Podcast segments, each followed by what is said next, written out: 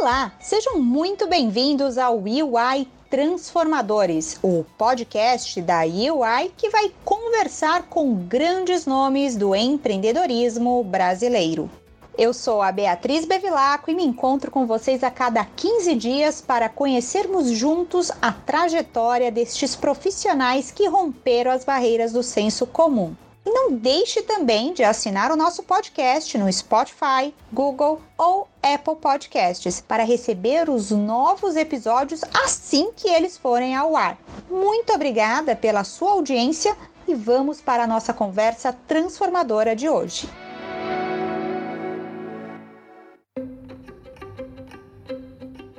Nascida em Goiás, formada em bioquímica e uma das fundadoras do Grupo Sabin, empresa de medicina diagnóstica com 296 unidades, que hoje está presente em 12 estados brasileiros e também no Distrito Federal. Essa é a Janete Vaz, a nossa convidada de hoje. Com 37 anos de história, o grupo emprega atualmente mais de 5 mil colaboradores. E hoje ela vai nos contar um pouquinho dessa trajetória acompanhada do Alexandre Fernandes, sócio da UI. Janete, Alexandre, muito obrigada por terem aceito esse convite. Sejam muito bem-vindos. Obrigada, Bia. Olá, Alexandre, que alegria encontrar vocês aqui. Olá, Janete, um prazer, um prazer enorme aí a todos aí poder participar desse importante podcast de um tema tão relevante, importante nas organizações e não poderíamos contar com pessoa melhor que a Janete, qual faço aqui meus agradecimentos, Janete, em nome da UI Brasil, pela sua disponibilidade em compartilhar com todos nós a sua fantástica experiência como empreendedora e gestora. Então, um grande prazer. Prazer é meu, Alexandre. Compartilhar histórias sempre importante, né? E hoje, nos dias de hoje, quando você ouve alguma história de sucesso, quem sabe ela não pode te inspirar e te ajudar nesta retomada aí pós-Covid, que eu acho super importante. Uma grande honra tê-la aqui conosco, Janete. Muito obrigada por ter aceito aí o convite.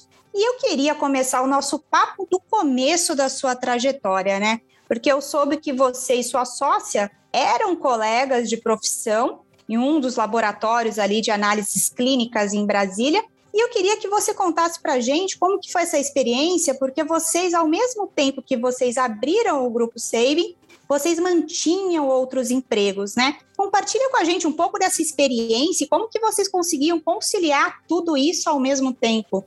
Uma história boa de compartilhar mesmo. No minuto ela consegue trazer tudo. Eu cheguei com um sonho em Brasília. Eu falo que eu cheguei em Brasília com um sonho, um diploma, já tinha um filho, encontrei uma amiga que foi a Sandra. E foi assim que nós abrimos ali. Eu já cheguei, busquei emprego em outros lugares, não consegui. Fui fazer um estágio em um laboratório onde eu conheci a Sandra. E eu sempre a convidava, Sandra, vamos abrir um laboratório? Ela falava não. Eu convidei os outros médicos, colegas, todo mundo falava não. Um dia a Sandra chegou e falou assim: que tal aquele negócio seu de abrir laboratório? Está de pé? Falo que aí nasceu o sonho esse dia. No dia 2 de maio de 84, nós abrimos o SEIB com quatro colaboradores. Foi uma força enorme, eu não podia sair dos outros empregos, ainda passei no mesmo ano na rede pública. Dez meses depois já estava na chefia do segundo maior laboratório do Distrito Federal, que era o, o laboratório de Itaguatinga, do Hospital de Itaguatinga. E ali fiquei sete anos até pedir demissão, pois o SEIB já estava crescendo e precisava um pouco mais da minha atenção. E o SEIB começou assim mesmo, com muita garra, muita determinação, vontade de fazer acontecer. Era um período em que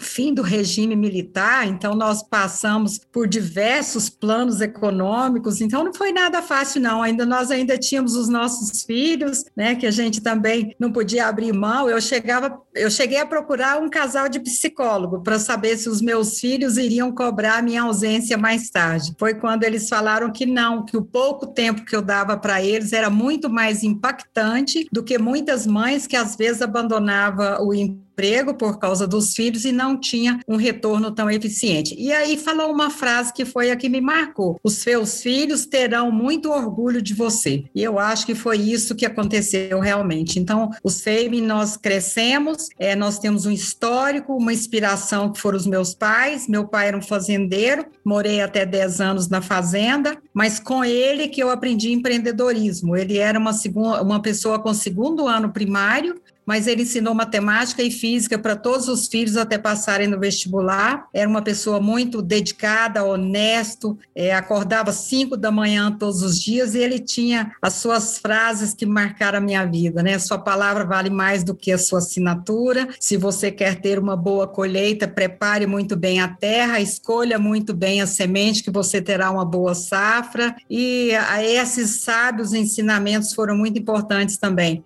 Com a minha mãe, eu falo que é a origem e o DNA do Instituto SEIB. Ela era uma doadora, era uma pessoa que, que dividia tudo, era uma pessoa que olhava todo mundo, ela cuidou de oito irmãos, porque a mãe faleceu quando ela estava com 16 anos. Então, o DNA do SEIB estava ali, do Instituto SEIB, que era o cuidar, o olhar para fora, o olhar e cuidado com todos. Então, esta é a minha origem, uma origem de aprendizado e de valores familiares que foram muito importantes para tudo que nós construímos depois.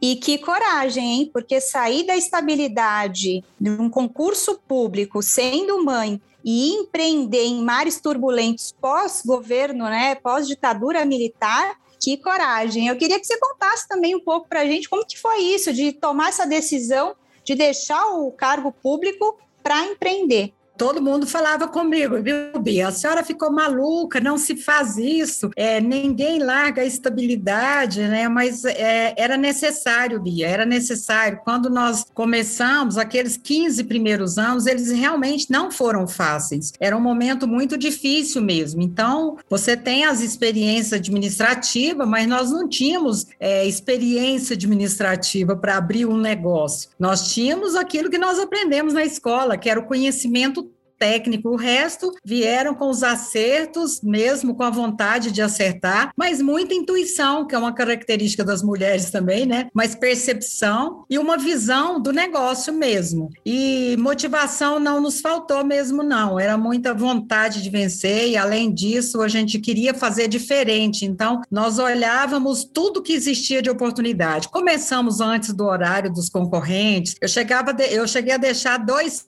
filhos com, o, com o guarda noturno, porque eu entrava às seis e meia, sete horas. Não creio. então, assim, era, era muita dedicação, muita vontade de fazer diferente, muita vontade de encantar o cliente, muita vontade de ter a certeza de que ele ficou atendido em tudo que ele buscou, né? Nós não tínhamos medo de errar, nós avançávamos, nós éramos fazedoras, literalmente fazedoras. E se alguma coisa desse errado, a gente mudava e entendia que aquilo foi a nossa oportunidade de crescimento. Vocês foram validando aos poucos aí todo o negócio, errando, acertando, validando, caindo, levantando. Parabéns mesmo.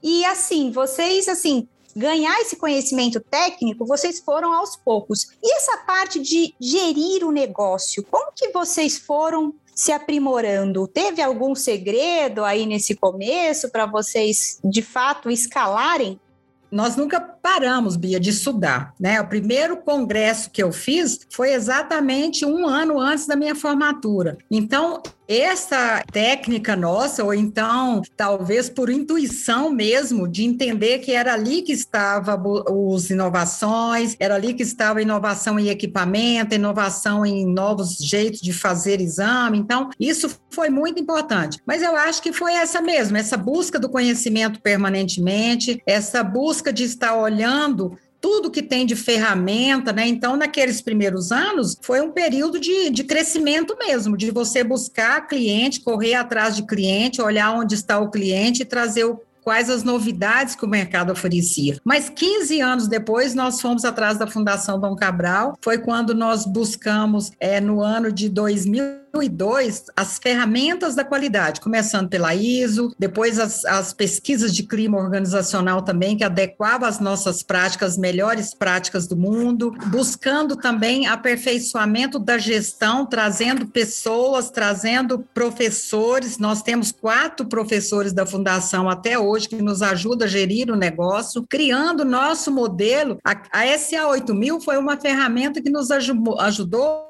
aquilo que nós fazíamos informalmente de forma que acompanhasse as melhores práticas no mundo. E estas ferramentas que nos ajudaram depois a serem é, reconhecidos e recompensados, e a criamos o nosso modelo de gestão, né, que era desenvolver, desafiar, reconhecer, recompensar e comemorar. Então, dentro de cada etapa dessa, nós temos várias formas de fazer acontecer.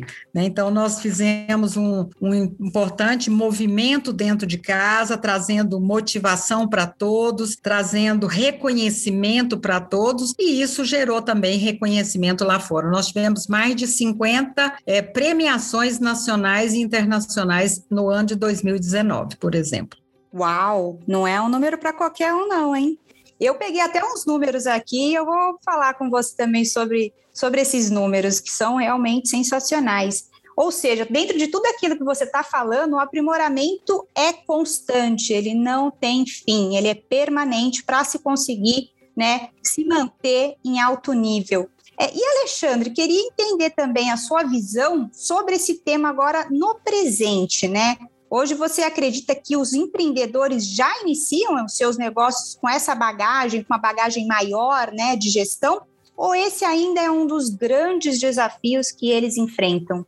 Então, Beatriz, na última década nós tivemos aí um avanço considerável né, na qualidade de ensino, na disponibilização de informações especialmente por conta aí da rede mundial de computadores, né, que é a nossa internet, que permite, aí, como todo mundo sabe, né, um compartilhamento muito relevante de informações aí de forma global. E isso enriquece muito né, o início do empreendedorismo, né, com maior segurança e qualidade das informações, como a Janete e a Sandra fizeram, né, e a, e a Janete que muito bem comentou. Também é cada vez maior né, a quantidade de empreendedores com experiência em empresas né, multinacionais, com conhecimentos técnicos, culturais e comportamentais que auxiliam né, esses diversos gestores aí na jornada, em seguir com essa jornada aí que a gente chama do empreendedorismo. Aqui na UI, por exemplo, né, a gente pratica muitos programas de coaching, né, de profissionais e mentoria empresariais aí de diversos segmentos. Né? Isso é liderado pela nossa sócia Raquel Teixeira, auxiliando né, esses gestores aí com temas relevantes de governança e gestão para aproximar essas empresas daquelas líderes em seus segmentos. Incrível. E não dá para negar que o caminho trilhado pela Janete, também pela sócia, Sandra, na gestão, quando a gente fala de gestão de pessoas e também de diversidade, é brilhante. Inclusive, eu separei aqui alguns números impressionantes: 78% do quadro é formado por mulheres. E não só isso, 76% estão na posição de liderança. É algo muito, muito raro nas companhias, por tudo que eu já vi aí na cobertura jornalística. E também, pelo 14º ano consecutivo, o grupo foi premiado aí pelo Great Place to Work como uma das 10 melhores empresas para se trabalhar do país. Impressionante. Em 2020 também ganhou seu quarto prêmio consecutivo do GPTW, que é o Great Place to Work, Mulher. Janete, está bem evidente que essa é uma bandeira da empresa, né? Eu queria saber, na sua opinião, quais são as ações que você acredita que ajudam uma empresa a investir com efetividade na gestão de pessoas e como que esse tema também, né, deve ser levado no dia a dia da companhia para não se transformar apenas, né, no texto motivacional. Bia, a felicidade dos colaboradores tem um forte impacto nos resultados, né? Nós sempre falamos aqui que temos a igualdade dentro da diversidade. Esse é um princípio meu. Eu sou de fazenda, igual eu te falei. Simplicidade é uma característica que está nos nossos valores e esta ele foi colocado nos nossos valores no dia de fazer uma palestra para Denise da Beneficência Portuguesa. A primeira pergunta que veio eram só os diretores dos cinco hospitais. Foi como que senhora consegue transformar a complexidade da saúde na simplicidade da gestão? E foi quando eu vi que era porque nós tínhamos simplicidade em nossos valores. E a forma de nós enxergarmos as pessoas também vem desta forma de que nós fomos criados. Então, é a, é a igualdade dentro da diversidade mesmo. Sempre foi construído com esses valores de políticas, de programa de diversidade, de inclusão, promoção de uma cultura inclusiva, né? Isso tudo fez parte do nosso dia a dia. E esse esforço de manter o equilíbrio, eu tinha uma apresentação que eu colocava uma balança, que eu falava exatamente isso. O esforço da empresa em colocar é, o equilíbrio entre os objetivos pessoais e profissionais dos colaboradores com as metas e necessidades da empresa fazendo, alinhando muito bem a qualidade do serviço, precisão dos resultados, bom atendimento do cliente, velocidade na resolução de problemas, cumprir contrato de entrega, inovação permanentemente. E ao mesmo do outro lado, você colocar o cuidado dos colaboradores, o cuidado com a família dos colaboradores, é o cuidado em estar promovendo constantemente o seu desenvolvimento profissional, aquilo que ele vai levar de herança para casa e também os desafios, né? E levar para eles segurança. Isso tudo faz com que a empresa tenha da parte dele a fidelidade, o reconhecimento, porque ele sabe que ele é respeitado e que existe dignidade dentro da organização. Ele se sente amado e competente. Então, quando nós fazemos a Great Place to Work, a resposta é muito espontânea deles. Eles sabem que ali é o local onde ele se sente com a liberdade, com a aqueles valores que nós chamamos valores espirituais, que é a liberdade, a vontade de crescer, o respeito do seu líder, né, e fazer com que ele possa se sentir também útil, que ele contribui, né? Então eu sempre falo também que empresa boa é aquela que você ajuda a construir. Ele sente isso. Ele sente que o sucesso não é de uma organização, de uma estrutura, mas o sucesso são das pessoas que estão ali ajudando a construir esse ambiente onde há amor, onde há harmonia, onde há desafio sim, mas há também toda a resposta que ele tem com os resultados efetivos que ele também promove. Sem dúvidas, não é um colaborador, certo? É um ser humano, a pessoa quer ser tratada como ser humano.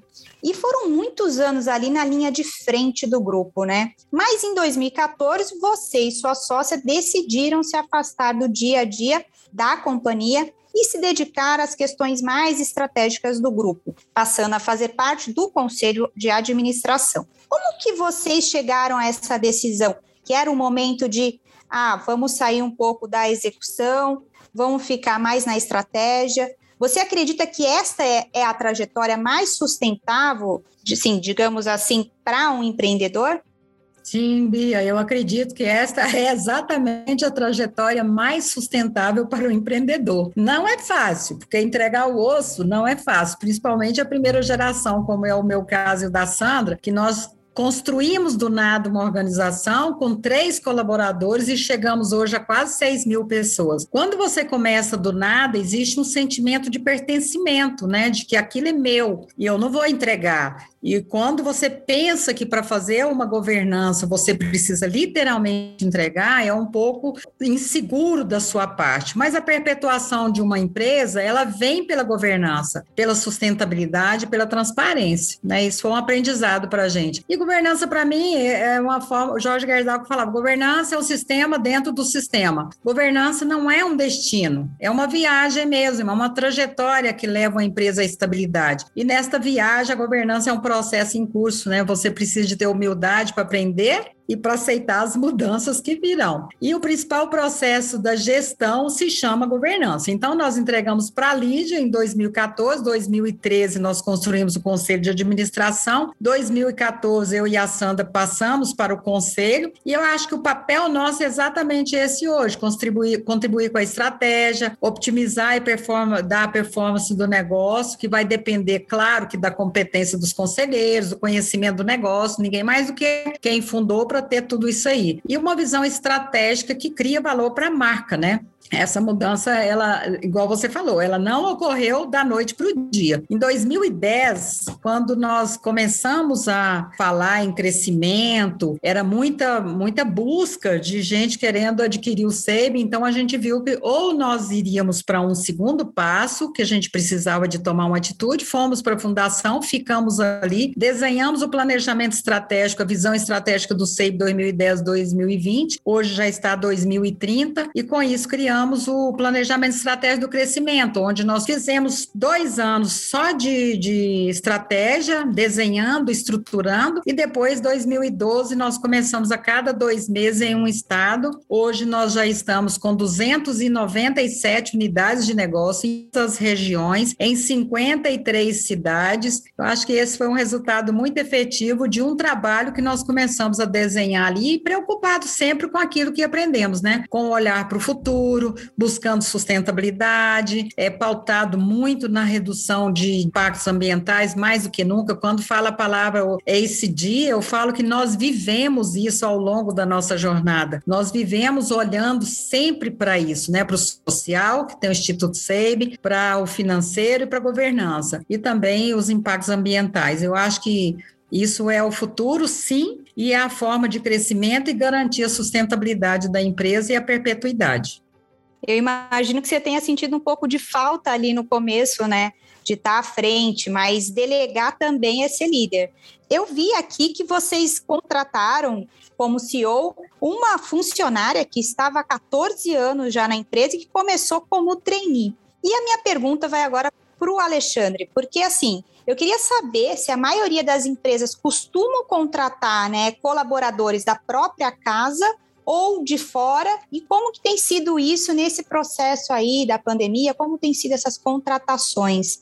Olha, Beatriz, esse tema que muito bem a Janete colocou, né, ele representa um dos maiores desafios né, na governança das empresas familiares, que é exatamente a separação do dono, vamos chamar assim, da diretoria executiva, né? Então, essa separação dos chapéus, ela é requerida e ela é muito bem vista pelo mercado, ao mesmo tempo que a presença e a colocação do principal controlador familiar, ele também é igualmente importante. Então, a gente pode pensar que as empresas familiares de maiores sucessos, né, ela pode desenvolver uma governança que a gente chama de uma governança compartilhada, né? De um lado você tem a execução operacional, né, que ela é executada pela diretoria executiva, né, e da separação daquela execução estratégica, que é executada pelo conselho de administração ou conselho de sócios, né? Ou um conselho similar, exatamente como o SEB desenhou a governança nesse sentido. Então, nessa linha, outro desafio, né, que as empresas familiares também enfrentam é o plano de sucessão familiar, que na UI, por exemplo, a gente tem muitos trabalhos, né, desenvolvidos para ajudar as empresas desse segmento a estruturarem sua governança nesse sentido exatamente como um movimento que o Sabin fez, foi adequado e certamente muito importante para a perenidade do grupo. E já que estamos falando também de decisões estratégicas, queria entender um pouco como que a tecnologia faz parte das decisões do grupo. Afinal, a saúde e a tecnologia sempre caminharam de mãos dadas, ainda mais agora com a pandemia e a aceleração da digitalização na saúde. Janete, como que você vê hoje a relação com as health techs, né? O formato é de cooperação, de investimento, de concorrência. Qual é o melhor caminho para o grupo Saving?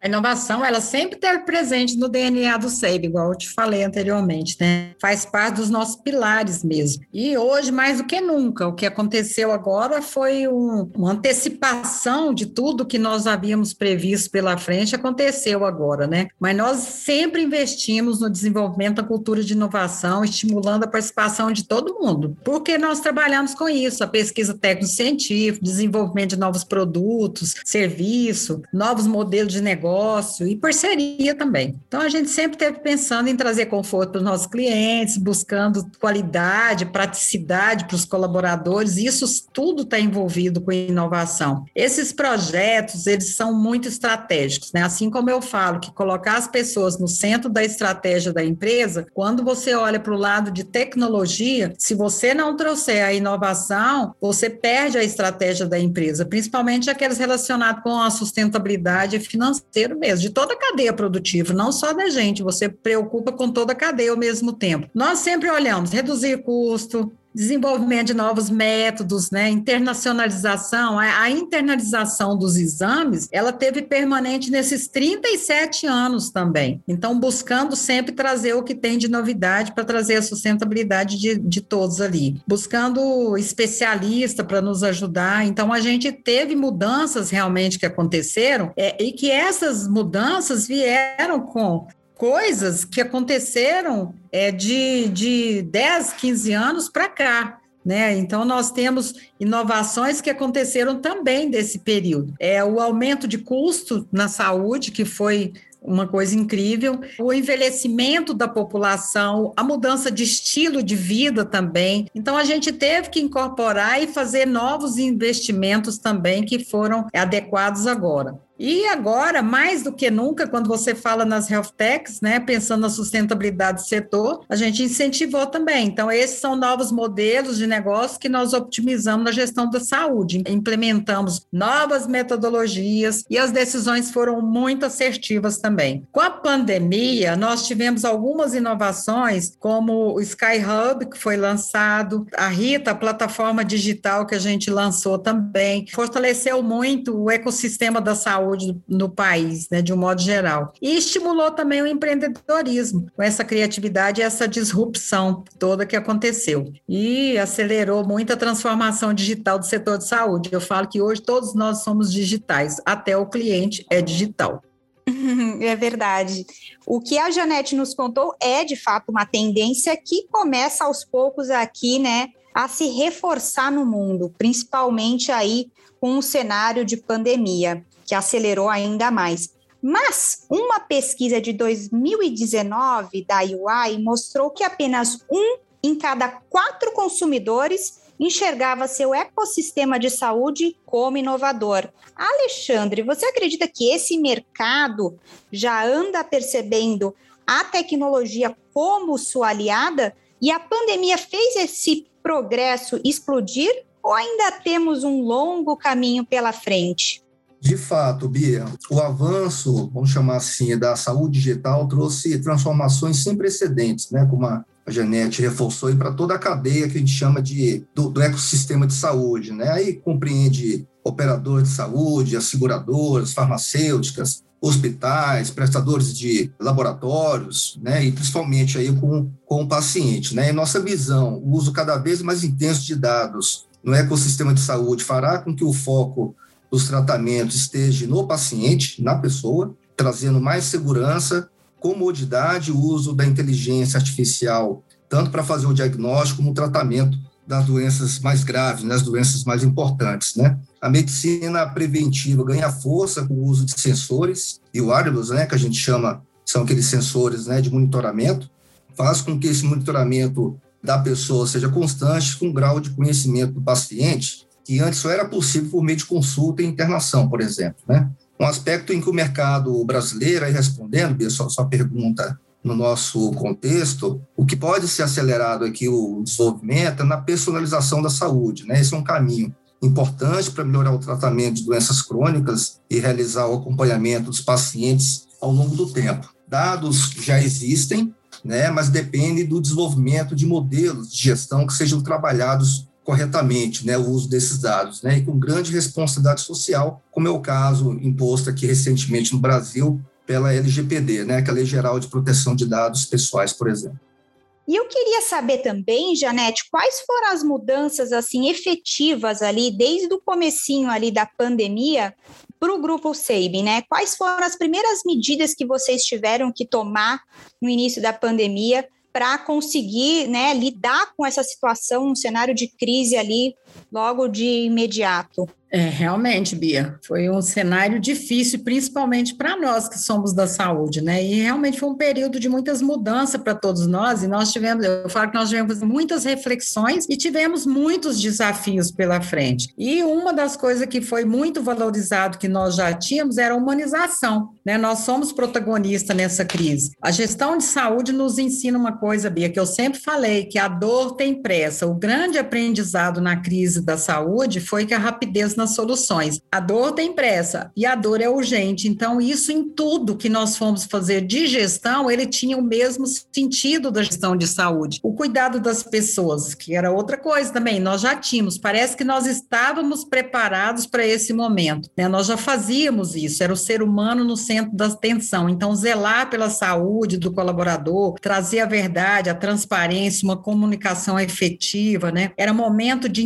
incerteza, de mudança de função, de parcerias, era um alinhamento, a liderança como exemplo. Então, eles seguiam o que a liderança estava fazendo. Nós passamos por este esse período ali de colocar 1.800 funcionários de férias em um mês, no outro mês mais mil funcionários. Então nós tivemos que fazer com muita urgência uma estruturação interna e isso trouxe uma estabilidade para eles, olhando exatamente o que que nós estávamos fazendo, né? E a empresa sempre foi assim. Então, esse era o nosso jeito. A gente já começou a trabalhar mesmo antes de chegar o vírus aqui no Brasil.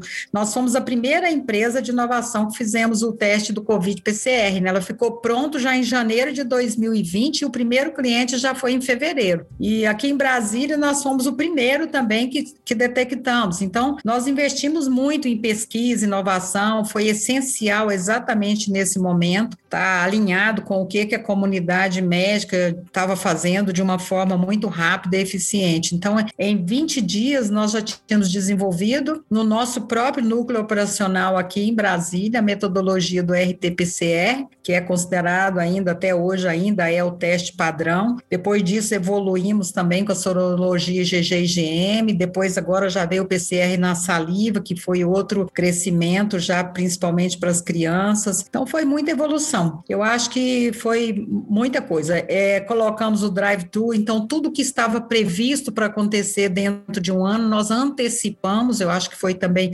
muito importante essas ações, né? Nós selecionamos o que fazer e fizemos com muita rapidez, com muito foco, né? Cuidamos de todo mundo, não era só da nossa equipe, mas era do nosso cliente. Fizemos sete vezes mais, aumentou o nosso trabalho de coleta na residência. E eu falo que o nosso colaborador, quando ele chegava no, na residência, ele levava, não era só uma coleta, ele levava segurança, ele levava informação e ele levava tranquilidade que ele precisava naquele momento ali nós sentimos que todos estávamos com um único propósito, que era ajudar a salvar vidas.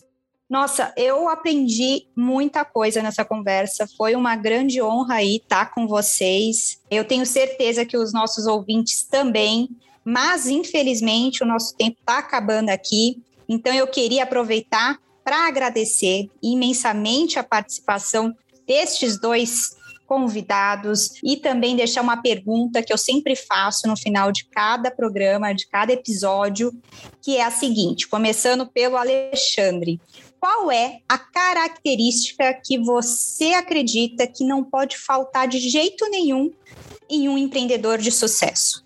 Coragem, Bia, coragem, coragem, coragem, como é a nossa destemida Janete, que está aqui presente hoje com a gente. Então é muito bom poder participar aqui desse podcast né, essa iniciativa, ouvir a Janete, a sua história de sucesso, de coragem, né, como eu disse, que é uma grande característica que certamente a Janete tem e capacidade de enfrentar riscos, né? Então, Janete, em nome aqui da UI Brasil, quero agradecer bastante aqui a, a sua participação conosco, né, em compartilhar aqui com a gente a sua trajetória, tá, os seus pensamentos, em nome aí seu, Janete, quero levar um forte abraço a toda a liderança do Grupo Sabin e a todos os colaboradores. Aí foi uma honra para a gente poder te ouvir. Quero agradecer também a Beatriz pela excelente condução deste podcast, a todos que nos ajudaram aí a fazer e, por fim, a todos que é, investiram o seu tempo aí nos ouvir. Então, um forte abraço e até a próxima. E você, Janete, conta para gente